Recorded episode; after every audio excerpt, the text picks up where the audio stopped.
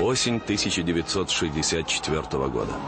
В результате правительственного переворота Никита Сергеевич Хрущев из всемогущего хозяина самой большой страны в мире в одночасье превращается в забытого всеми пенсионера. Из Кремля его переселяют в бревенчатый дом в 70 километрах от Москвы. Спецслужбы следят за каждым его шагом. Но пока он не доставляет им никаких хлопот. Предательство ближайших соратников во главе с Брежневым сломило Хрущева. Любой человек, даже на какой-то незначительной должности, вот он работает, работает, бежит, бежит, бежит, потом раз, я остановился. Это очень на человека влияет. А тем более Никита Сергеевич, человек темпераментный, в общем, привык всю жизнь в этой в упряжке какой-то бежать. Был в очень таком тяжелом, подавленном состоянии. Плакал, говорил, что жизнь кончена. Но вскоре Никита Хрущев находит занятие, которое спасает его от депрессий и снова наполняет смыслом его жизнь. Он начинает диктовать на магнитофон свои мемуары. Хрущев ясно понимает, что эти пленки никто никогда не услышит. «Напрасно все это», — не раз повторял он. «Пустой труд. Все пропадет. Все заберут и уничтожат, или так похоронят, что и следов не останется». Но остановиться он не может. Отверженному лидеру было жизненно необходимо выговориться, объясниться. Когда о мемуарах узнают новые правители, его сразу же вызывают в Кремль, на ковер, и требуют немедленно замолчать. Но Хрущев был готов к этому разговору. «Я отказываюсь подчиняться. Вы, вместо того, чтобы помочь мне в работе, мешаете. Утыкали всю дачу подслушивающими устройствами. Сортиры тот не забыли. Что вы там записываете? В Кремле понимают, этот сам не остановится. И в 70-м году спецслужбы конфискуют у сына Хрущева Сергея все пленки и уже отпечатанные страницы мемуаров. Наверху вздыхают с облегчением.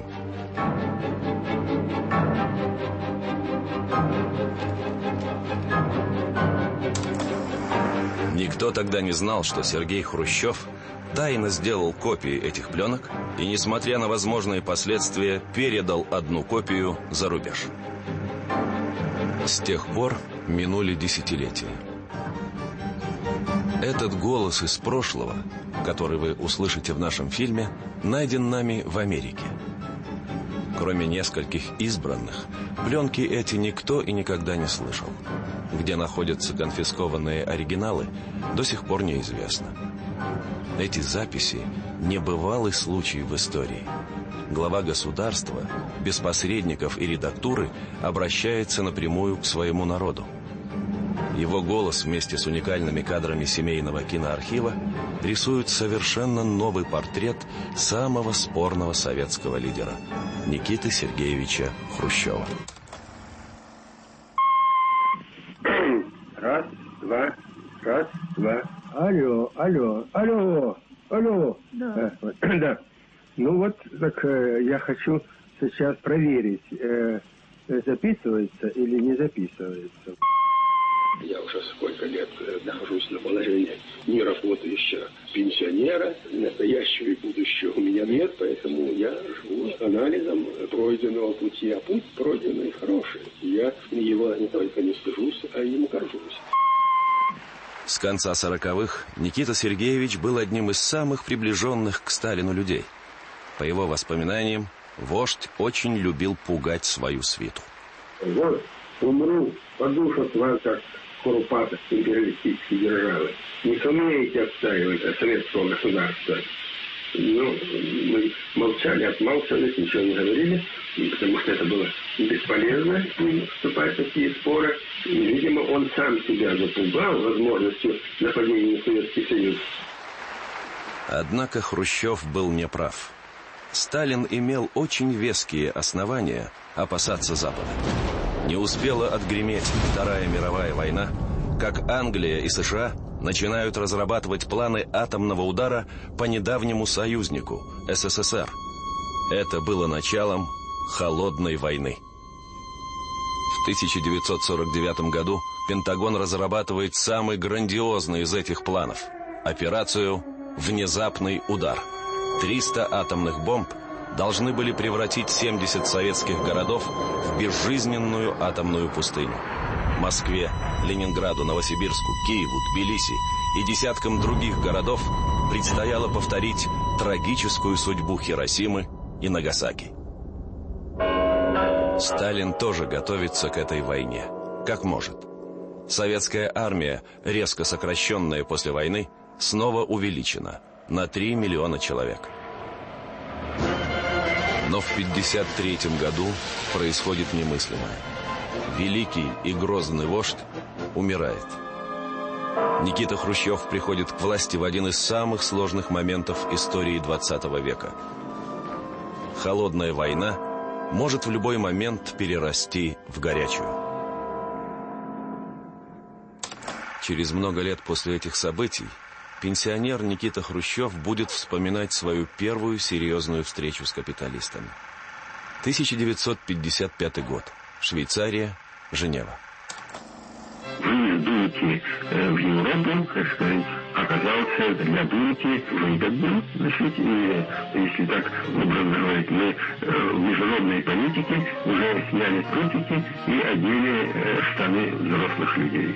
Мы смогли сориентироваться уже без сталинских указаний, а сами взаимное обнюхивание, взаимное обхаживание, это имеет большое значение, потому что в политике должно быть все соразмеренно. Если, как говорится, на полтона выше возьмешь, можешь, знаете, э, кольцо не испачкать.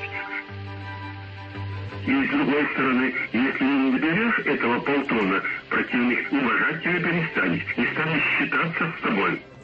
В Женеве Хрущев делает для себя важнейший вывод – можно с ними иметь дело, можно войну предотвратить. Только мы должны быть сильными.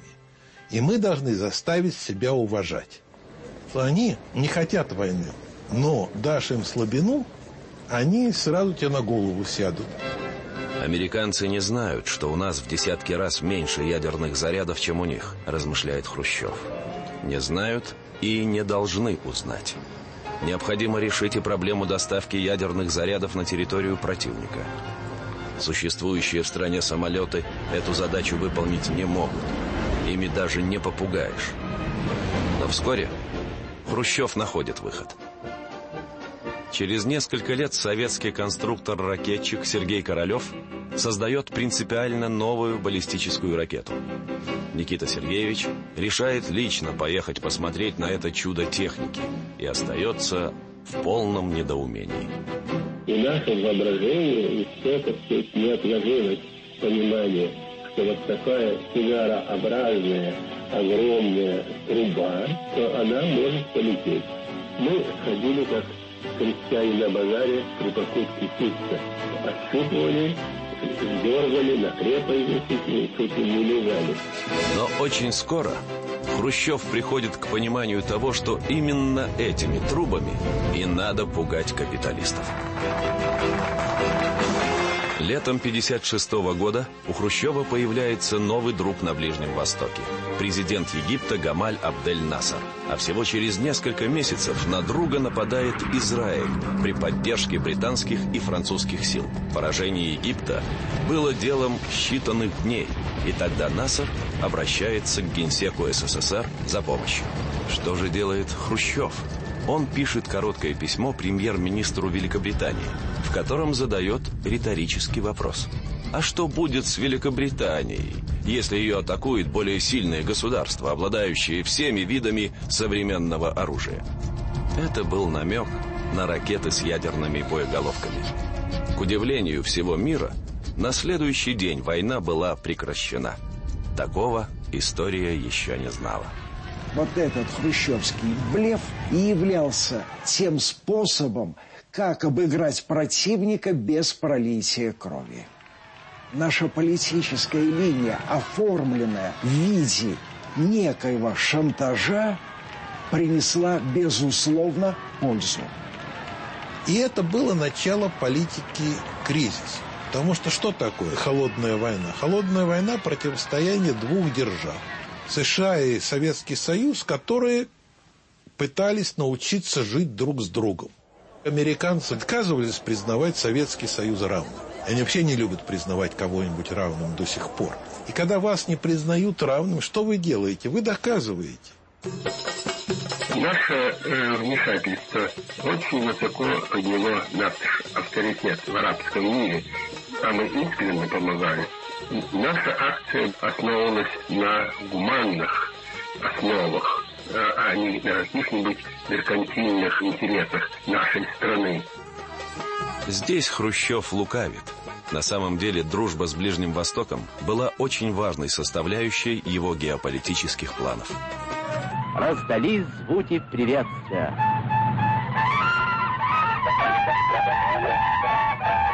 Никита Сергеевич много ездит по миру. Сталин за 30 лет своего правления лишь дважды покидал пределы СССР. Хрущев за 10 лет успел побывать почти в 50 странах. И его поездки всегда преследовали четкие политические цели. Резко меняется мировая обстановка – рушится колониальная система, и это открывает новые перспективы для проникновения социализма в Индию, другие страны третьего мира и на Ближний Восток.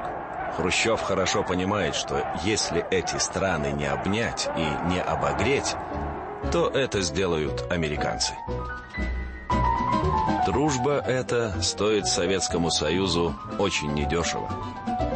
Ведь друзей становится все больше и больше – на советские деньги и с участием советских специалистов строятся спортивные комплексы в Индонезии, институты в Бирме,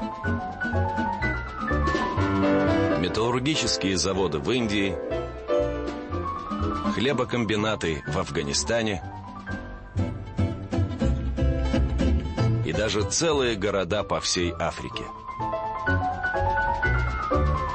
для Хрущева это является одним из самых действенных способов ведения холодной войны. Кто завоюет больше друзей? Они или мы? 4 октября 1957 года с космодрома Байконур взлетает новая ракета конструктора Королева. Она выводит на орбиту первый в мире искусственный спутник Земли. Реакция Запада на советский спутник – превзошла даже самые смелые ожидания Хрущева.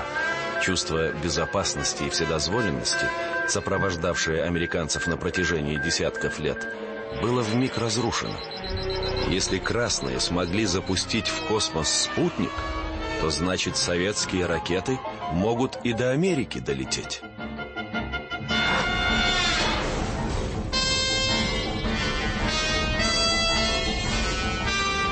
Хрущев был рад такой реакции Запада. Хоть в этом мы утерли нос американцам. С этого момента он начинает пугать Запад космическими достижениями СССР. Никита Сергеевич считает, что Америка уважает только силу. И в этом он абсолютно прав.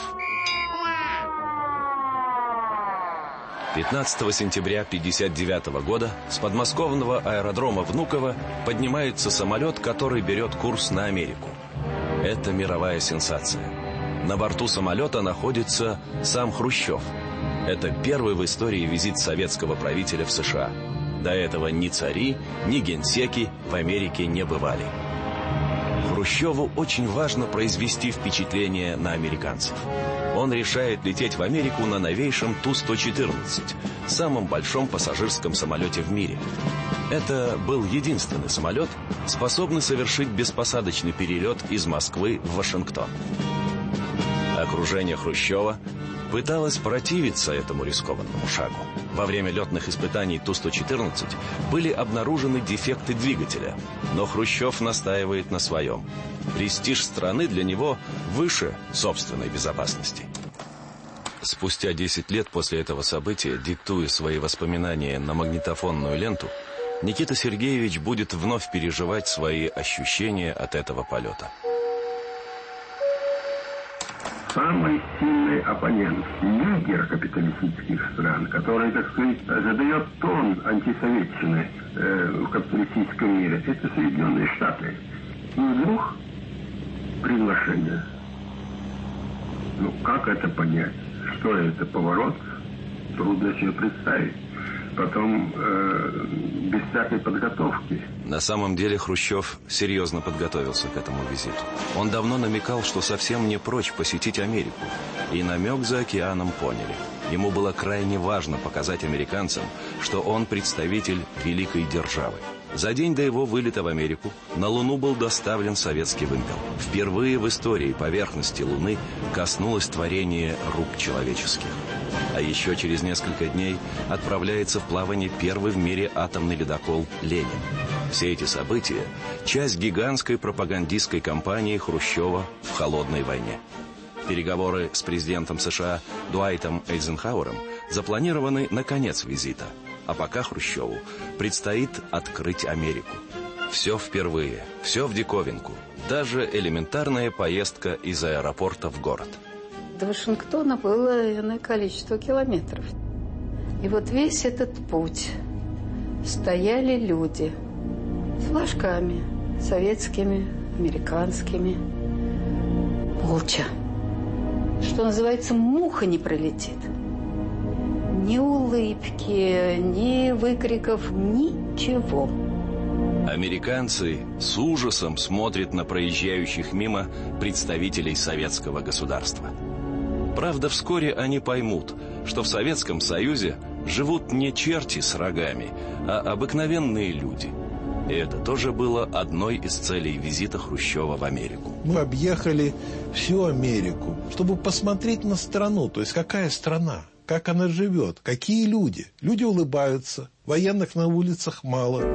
19 сентября Хрущев приезжает в Лос-Анджелес. Во время визита в Голливуд его знакомят с Мэрилин Монро, Фрэнком Синатрой и другими звездами «Фабрики грез». А после этого Никиту Сергеевича приглашают поприсутствовать на съемках одного из голливудских фильмов – эта кинокартина была довольно такое пикантное. Наше посещение совпало как раз, когда разодетые эти девицы в коротких платьях, значит, соответствующей э, расцветки, должны были э, танцевать канкан. Канкан Хрущеву запомнится. Через два дня на встрече с представителями американских профсоюзов, когда Хрущев разозлится на замечание одного из профсоюзников, что Советский Союз эксплуатирует труд рабочих, он поворачивается к своим собеседникам задом и начинает танцевать канкан. -кан. А у вас вот что называется свободой. Не прерывая свой танец, скажет он. Свобода показывать задницу.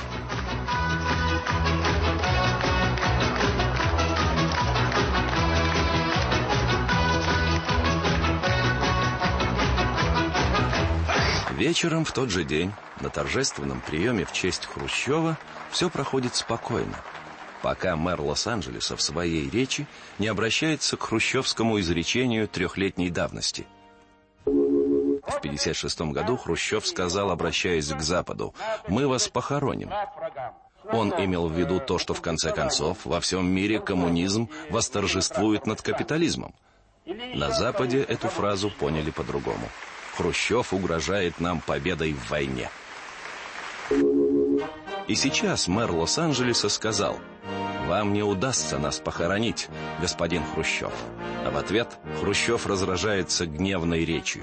Никита Сергеевич сказал, что он этого не позволит, не потерпит, что мы представители великого государства, и нечего устраивать нам эти демонстрации, оплаченные ЦРУ, и он сказал, все, я тут больше в этой компании не нахожусь, давайте машины, поехали. В гостинице Хрущев продолжает бушевать. Он кричит, что такая Америка ему не нужна и приказывает готовить самолет. Когда мы пришли в свою гостиницу, я продолжал негодовать и свое негодование очень в резкой форме высказывать.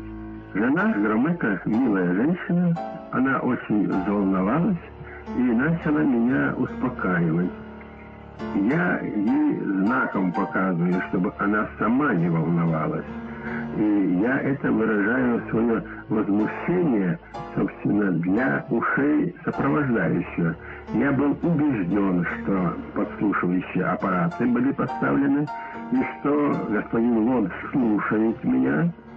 Хрущев был прав. Комната прослушивалась. Тремя этажами ниже сидел официальный сопровождающий советской делегации Генри Лодж и с белым лицом слушал в синхронном переводе спектакль одного актера в исполнении Хрущева. Так Хрущев на практике, на сей раз в локальном масштабе, отрабатывает свои политические приемы.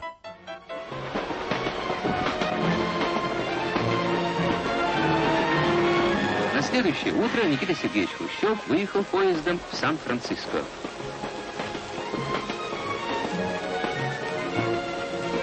Доволен господин Лодж, сопровождающий советского премьера. Путешествие идет хорошо.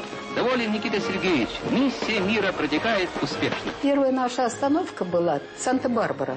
И в этой Санта-Барбаре стояла огромная толпа, дружелюбная, забила весь вообще этот небольшой вокзал с флажками, с криками. Никита Сергеевич выжил из вагона, и, знаешь, в эту толпу, там, пожиманием рук, там, какими-то вопросами, ответами и так далее. Вот я вам говорю, да все переменилось как по мановению волшебной палочки.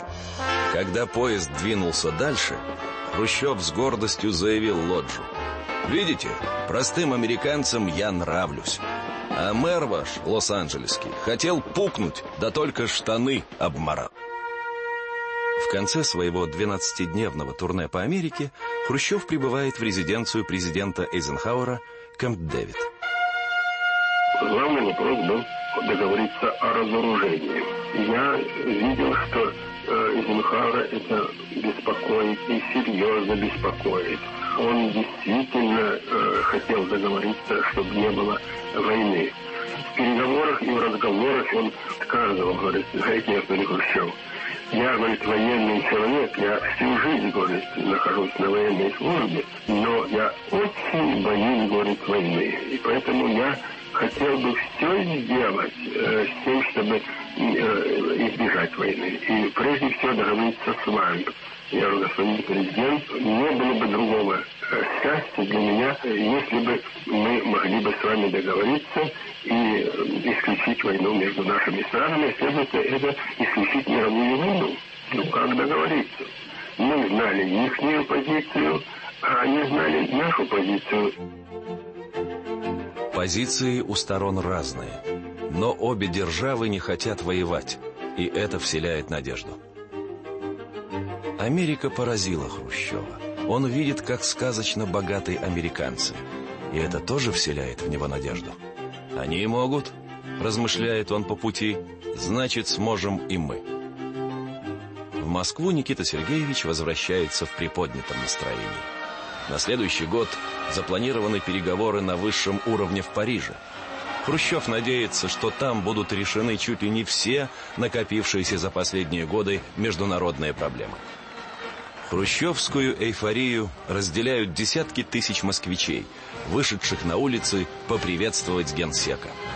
Все они ожидают от следующего года только хороших новостей. И все они жестоко ошибаются. Рано утром 1 мая 1960 года советскую границу пересекает американский самолет-разведчик У-2 когда Хрущеву доложили об этом, он был потрясен. Как американский президент может позволить себе такую политическую бестактность накануне мирных переговоров в Париже? Шпион в советском небе, да еще в такой праздник. Хрущев никак не может этого понять. Но почему Эйзенхауэр пытается оскорбить его? Чего он хочет? Сорвать переговоры? Чужая душа потемки. Хрущев отдает приказ сбить наглеца, а сам направляется на Красную площадь. Праздник все-таки. Переданная по цепочке вниз команда «сбить любой ценой» с устным добавлением, что если американец улетит, то ваши головы полетят, заставила военных действовать быстрее обычного. но безуспешно.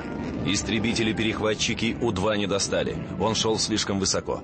И когда уже казалось, что американец ушел, вдогонку выпускают 14 новейших ракет. Одна из них попадает в цель.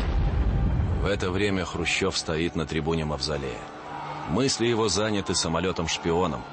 Настроение паршивое. Но когда ему на ухо докладывают, что У-2 сбит, Хрущев просиял и, не удержавшись, выкрикнул «Отлично сработано!». Фразу словил микрофон, и массы трудящихся еще целый день ломали головы. Что же имел в виду генсек? Хрущев счастлив. Он уверен, что теперь Эйзенхауэр загнан в угол фактом шпионажа. Ему ничего не остается, как публично извиниться или хотя бы признать, что он не знал о полете. И тогда можно будет спокойно садиться за стол переговоров в Париже. Но вопреки ожиданиям Хрущева, Эйзенхауэр не извинился. Он сказал, что он знал о подготовке этого полета, и он э, одобрил этот полет, и что э, это вынужден он был сделать, но потому, что Советский Союз является закрытой страной, а Соединенные Штаты должны заботиться о своей безопасности, и что они и в дальнейшем будут это делать, что это их право. Через много лет Никита Сергеевич Хрущев будет вспоминать эти драматические дни. Несмотря на речь Эйзенхауэра, он все равно решает лететь в Париж для встречи с ним. В самолете его терзают сомнения. Я все больше и больше убеждался, что мы будем выглядеть несолидно. Нам преподнесли такую пилюлю, и мы идем на это совещание, как, как вроде ничего не произошло. Меня сожалела мысль, что надо поставить условия, ультимативные условия перед Соединенными Штатами Америки, что они должны извиниться за нанесенное оскорбление нашему государству. Прилетев в Париж, еще до начала заседаний Хрущев выдвигает ультиматум. Или Эйзенхауэр извинится, или советская делегация покинет конференцию. По слухам, сам Эйзенхауэр хотел извиниться. Но Госдепартамент строго-настрого запретил. Что это еще за расшаркивание перед коммунистами? Ни в коем случае. Хрущев не мог проглотить очередное оскорбление престижу Советского Союза. Но если ты признаешь, что играешь по их правилам, на голову сядут и с головы уже больше никогда не слезут. И будут объяснять, что вот так мир и устроен. Встреча в Париже закончилась, так и не начавшись. Позднее очень многие поставят это Хрущеву в вину. Хрущев хлопнул дверью и уехал. Ну скажите, разумно это? Да и вообще, ну что, ну, ну перелетел самолет, ну и что? А мы что, разве не занимались разведкой? Вернувшись в Москву, Хрущев собирает пресс-конференцию для иностранных журналистов и отыгрывается за все нанесенные стране и ему лично обиды. Он отменяет запланированный визит американского президента в СССР. Меня удивляет, что после этого, ну, господи боже мой, я даже сам не знаю, Изенхауэр хотел к нам приехать. Я не понимаю. Я, я считаю так, что где человек гадит, туда он не ходит, понимаете, обедать. Значит, да, это элементарно, понимаете. Ну как же президент нагадил в Советском Союзе и ко мне Хрущеву на обед прибыл? Ну как же я его буду угощать, знаете? Не летайте вы в Советский Союз. Хрущев ставит крест на Эйзенхауэре. Он решает возобновить переговоры с Америкой только тогда, когда в Белый дом придет новый хозяин. Благо, ждать остается недолго. И вот над Москвой опустилась новогодняя ночь. Десять минут осталось до 1961 года. И в эти минуты на свет появился новый советский гражданин. Спи, малыш, а когда ты вырастешь, то узнаешь, каким был год твоего рождения. Год был тяжелый. Да и следующий обещал быть не легче. В начале января мысли Хрущева заняты новым американским президентом Джоном Кеннеди. Отношения двух лидеров начинаются со взаимных реверансов. Они всячески дают друг другу понять, что готовы начать отношения с чистого листа. Америка абсолютно нас бойкотировали. Они отказались э, покупать у нас даже водку. А водка советская имела своих э, потребителей Соединенных Штатов, и она э, знатоками высоко э, ценилась и, по-моему, и сейчас ценится. Они отказались э, покупать у нас даже крабы. Мотивировали, что э, этот продукт добывается в море русским арабским трудом. Сразу после прихода к власти Кеннеди отменяет многолетний запрет на импорт советских продуктов в США. И первым пунктом разрешает именно импорт крабов. Правда, это происходит лишь после того, как Хрущев освобождает из заключения двух американских летчиков, сбитых незадолго до этого над территорией Советского Союза. Советские крабовые консервы по своим вкусовым качествам считаются лучшими в мире. Оба лидера серьезно готовились к встрече, назначенной на июнь 61 года в Вене.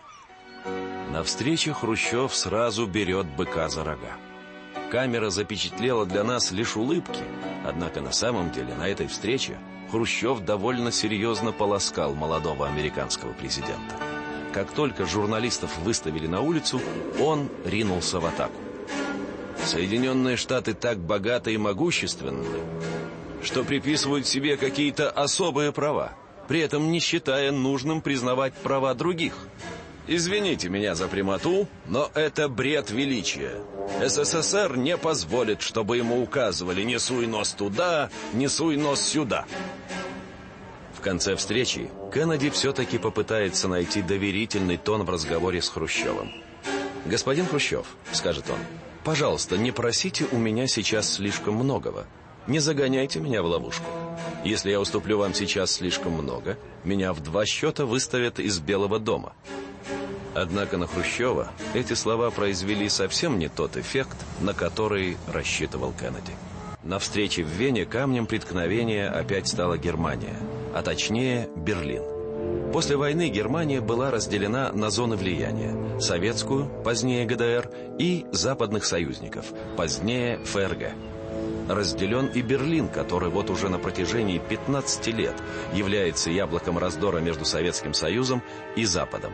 Ни Советский Союз, ни Америка не могут пойти на уступки по берлинскому вопросу, так как в глазах всего мира это будет выглядеть как капитуляция. А тот факт, что все пути сообщения между Восточным и Западным Берлином открыты, имел очень неприятные последствия для ГДР.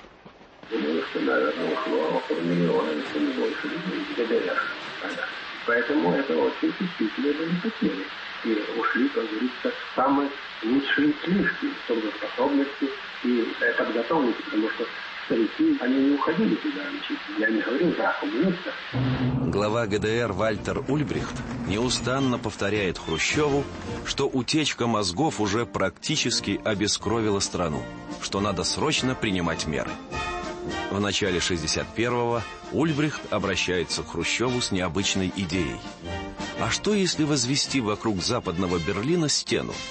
Хрущев подумал, все взвесил и дал добро. В парках столицы состоялись концерты эстрадного оркестра Лейпцигского радио из Германской Демократической Республики. Выступает солистка оркестра Калин.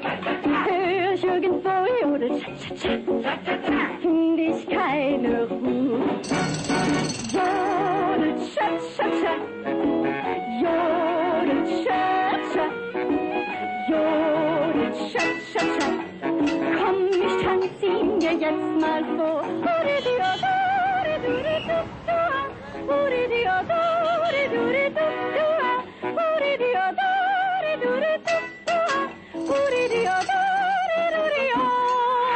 Хрущев считал, что стена станет решением берлинской проблемы, а новый американский президент вмешиваться не станет. Но здесь генсек крупно просчитался. Американцы решили проверить Хрущева на прочность. Кеннеди решил продемонстрировать силу. Он послал э, войска в Западный Берлин.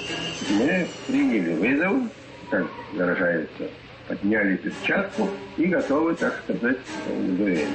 Мы по нашим разведывательным каналам знали, что задача была силой пробиться и сломать наше заграждение, которое мы создали для контроля границы. Ну, мы ждали. Вот в такой-то день, такой-то час вышли бульдозеры. За бульдозерами вышли танки. За танками шли джипы с.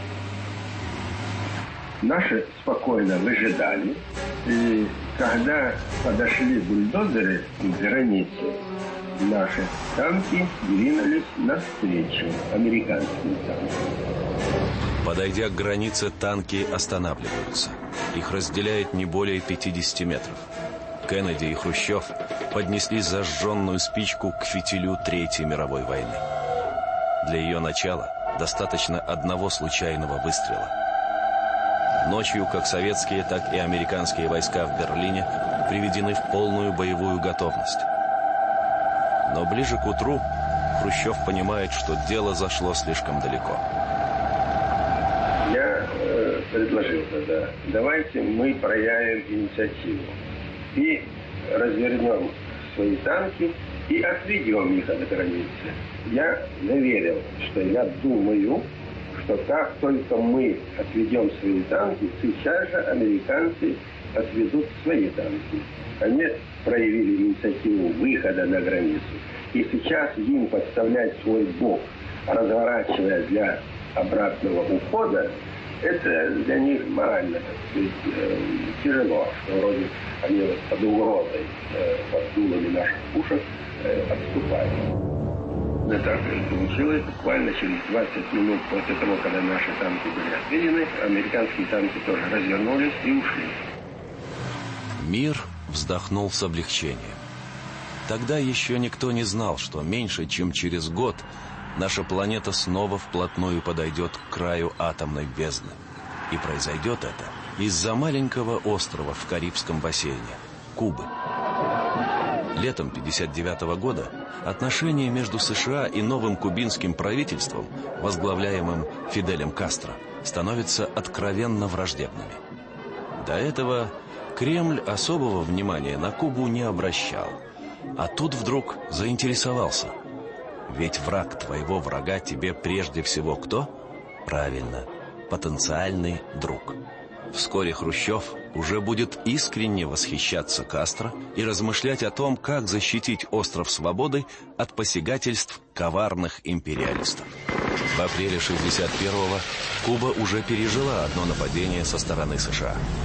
Американские командос, состоящие из кубинских эмигрантов, прошедших спецподготовку на базах ЦРУ, высадились на остров.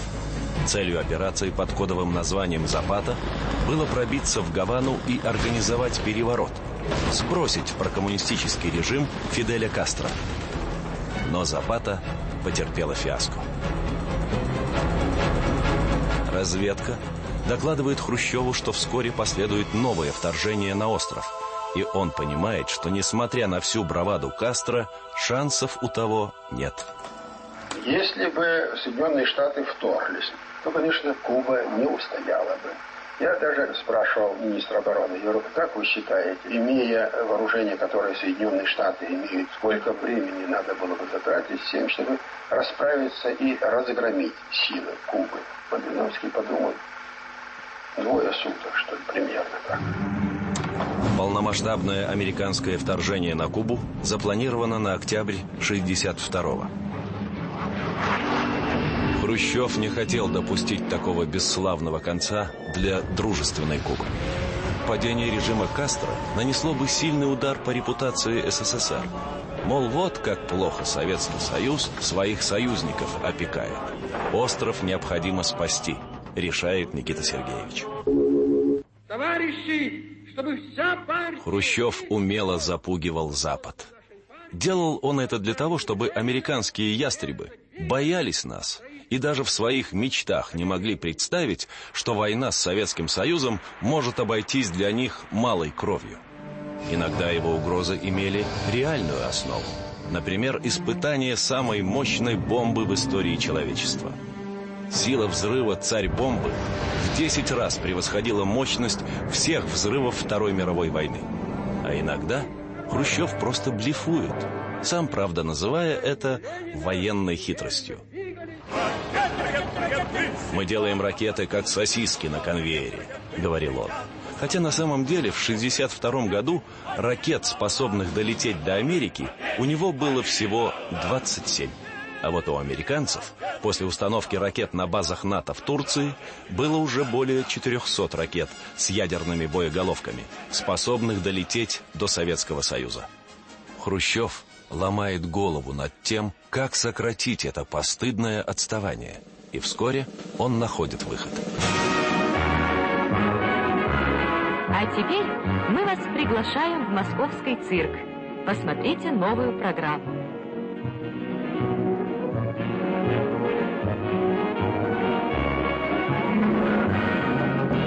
Это большое красочное представление советские артисты посвятили Кубе. Идея Хрущева заключается в следующем. А что если взять да разместить советские ракеты малой и средней дальности, которых в СССР, в отличие от межконтинентальных, более чем достаточно, на Кубе? Тогда мы дадим им понять, что в случае чего мы тоже сможем нанести серьезный ответный удар, но Кубу защитим. Двух зайцев, так сказать. Главное, считал Хрущев, провести эту операцию тайно. Через несколько лет в своих мемуарах Хрущев попытается объяснить, почему он пришел к такому нестандартному решению. Если мы это сделаем тайно, и уже ракеты будут стоять на месте, готовы к бою, то это может сковать волю к военным действиям со стороны Соединенных Штатов Америки. И если бы это бы так сложилось, то это было бы неплохо. Он тщательно все продумал. Но это была не военная, а политическая операция. Хрущев вовсе не хотел, чтобы эти ракеты когда-нибудь были использованы для удара по США. Он просто хотел поиграть мускулами, заставить американцев уважать Советский Союз. А заодно, на примере Кубы, показать всему миру, как Советский Союз печется о своих союзниках. На робкое замечание своего помощника Олега Троиновского «Америка не допустит установки советских ракет в 140 километрах от ее берегов», Хрущев ответил речью, очень похожей на эту. Что такое не допустить Америка? Кто ей право дал? Что это? Прокурор? Или что это? Кто это такой? Какие права в Америке распоряжаться судьбами других стран, других народов? Они называют себя свободными народами, свободных, св, народы свободных стран. Какая это свобода?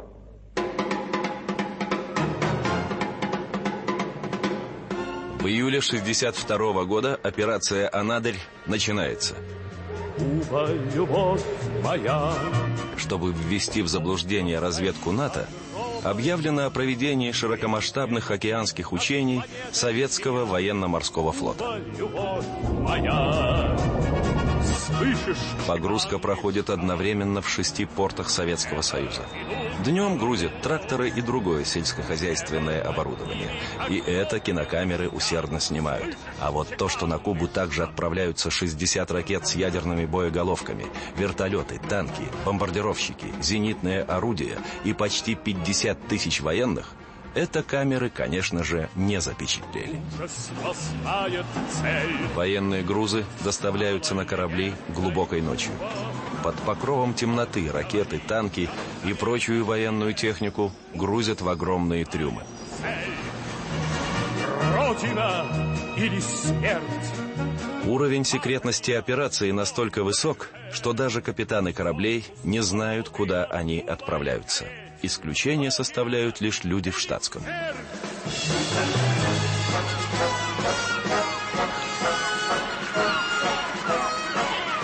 Они и сообщают капитанам порт назначения, но только после того, как суда выходят в Атлантический океан. Куба, любовь моя, остров зари багровой, Первый рейс прибывает на Кубу в июле. В течение следующих двух с половиной месяцев советские корабли еще 200 раз пришвартуются у берегов острова Свободы. Мы были очень уверены, что ведущий нам готовит нашу победу. Но, как говорят украинцы, не кажи оп, пока не перескочишь. В середине октября 62-го над Кубой поработал американский самолет-разведчик У-2. Когда эксперты ЦРУ расшифровали полученные снимки, то сразу же обнаружили следы работ по строительству ракетных стартовых площадок, тягачи-заправщики, да и сами ракеты, не очень умело укрытые маскировочным брезентом. Срочно вызвали всех на заседание президиума ЦК. Долго не появлялся Хрущев. Потом он появился, вышел расстроенный, красный как рак, и сказал, товарищи, дело Ленина погибло. Вот такую фразу он произнес. Хрущев сообщает присутствующим об операции «Анадырь» и о том, что через два часа президент Кеннеди обратится к нации с экстренным сообщением. Такая срочность может объясняться только одним, поясняет Хрущев. Американцы обнаружили наши ракеты. А поскольку они еще не приведены в боеготовность, то это означает, что ничто сейчас не помешает американцам нанести удар по Кубе. И тогда нам не остается ничего другого, как встать на защиту острова. И это будет началом Третьей мировой войны. Я призываю Хрущева немедленно убрать ракеты с острова. Эту предательскую, провокационную и глупую угрозу миру и стабильным отношениям между нашими странами. Выслушав перевод речи Кеннеди, Хрущев обрадовался. В ней не было ни слова о начале военных действий. Там говорилось о установлении карантина вокруг Кубы. Это звучало так довольно э, неопределенно и не очень зловеще, я бы сказал. Поэтому и первый наш ответ был довольно жесткий. Хрущев решает проигнорировать американский карантин и отдает приказ привести армию, включая ракетные войска, в полную боевую готовность. Обстановка в мире стремительно накаляется. В Белом доме не находит себе места президент Кеннеди, а Никита Хрущев в это время находится в театре. Я предложил э, членам руководства, пойдемте, товарищи, Большой театр. Сейчас напряженная обстановка. И мы в театре появимся, народ это будет видеть, это будет успокаивающе действовать, что если Хрущевы в театре в это время, то, следовательно, можно спать не беспокоясь. Хотя мы все-таки беспокоимся, да. Мы не хотели начала этой войны, но, как говорится, драть у попал волос не жалей. Отступить значит проявить слабость. Командиры подводных лодок, идущие с последним караваном советских судов на Кубу, получают приказ в случае каких-либо военных действий со стороны американцев, вышедших их встречать у линии карантина, отвечать огнем на поражение ядерными торпедами. Ситуация в мире продолжает обостряться. Сидя в своей резиденции, Хрущев внимательно изучает донесения советской разведки. Американская армия находится в полной боевой готовности. Более 200 американских бомбардировщиков с ядерными бомбами подняты в воздух и кружат вокруг границ СССР. Ракеты выдвинуты на боевые позиции. От запуска их отделяет лишь нажатие кнопки. На юге США сконцентрированы гигантские военные силы. Вторжение на Кубу может начаться в любой момент. ума-то никакого не требуется особого начать. Требуется больше окончить.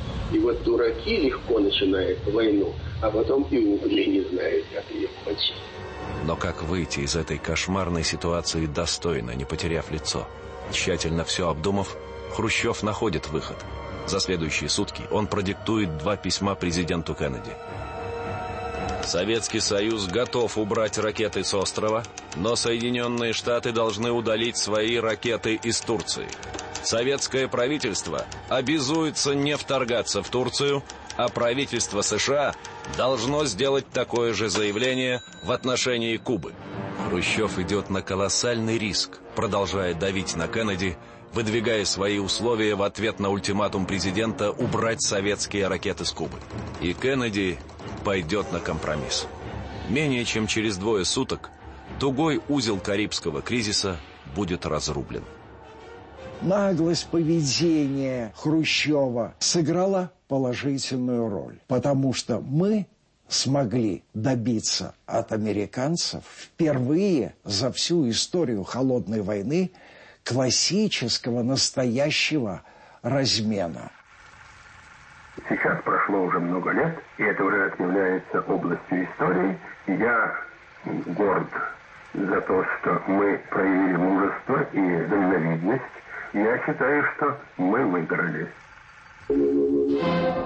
О Сталине говорят, он был неоправданно жесток, но он создал Великую Советскую империю и выиграл Вторую мировую войну. О Хрущеве говорят, своей необдуманной политикой он неоднократно ставил мир на грань катастрофы. Однако главным итогом холодной войны хрущевского периода стало признание Советского Союза второй супердержавой мира, страной по статусу, равной Соединенным Штатам, страной с мнением которой необходимо считаться. Это сделало Третью мировую войну невозможной. Пройдет совсем немного времени, и Советский Союз потеряет статус супердержавы и вообще перестанет существовать. К счастью для Хрущева, он об этом не узнает.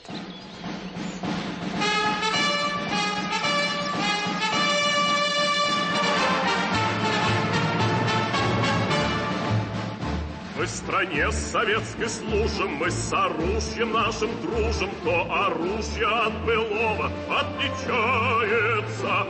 Никого мы не пугаем, но запомнить предлагаем, кто пойдет на нас войною, тот раскается.